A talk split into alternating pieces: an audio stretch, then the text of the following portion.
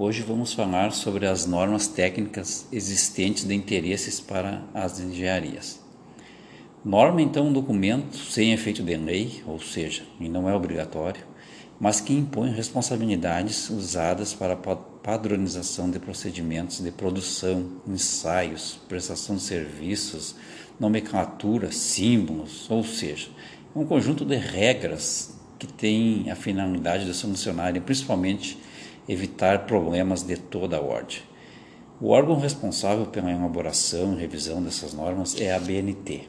E dentre essas normas existem sete tipos: procedimento, especificação, padronização, método de ensaio, classificação, terminologia e simbologia. A primeira, então, procedimento, é a norma que se destina a fixar rotinas e condições para cálculos, projetos, obras, serviços, metodologias para ensaio, elaboração de documentos em geral, como relatórios, desenho, projetos.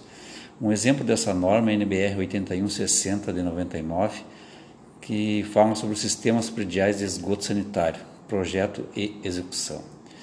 A segunda, a especificação, fixa os, as características de materiais, processos, componentes, equipamentos e elementos de construção, critérios de qualidade e durabilidade.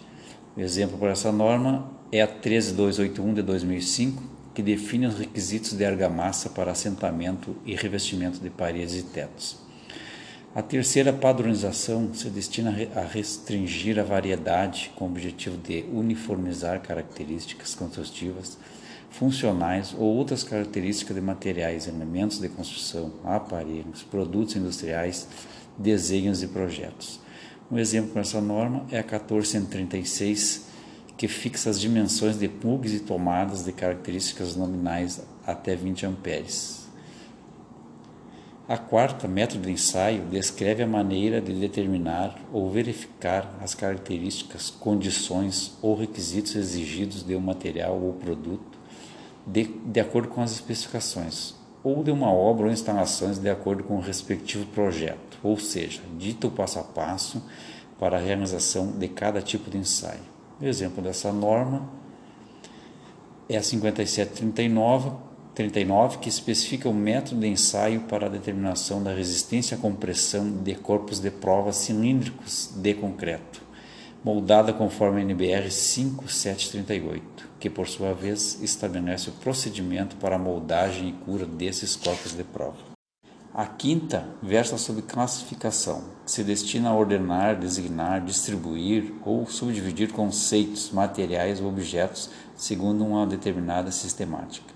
O exemplo para essa norma é a NBR 13296, que fala sobre o espaço físico e o uso de solo urbano, a sexta terminologia define e relaciona, dá equivalências em diversas línguas de termos técnicos empregados em um determinado setor de atividade, visando ao estabelecimento de uma linguagem uniforme. O exemplo dessa norma é a NBR 15965, que define a terminologia, os princípios do sistema de classificação e os grupos de classificação para o planejamento, projeto, gerenciamento, obra, operação e manutenção de empreendimentos da construção civil. A sétima simbologia fixa convenções gráficas, ou seja, símbolos para conceituar grandezas, sistemas ou partes de sistemas. O exemplo para essa norma é NBR 6492, representação de projetos de arquitetura.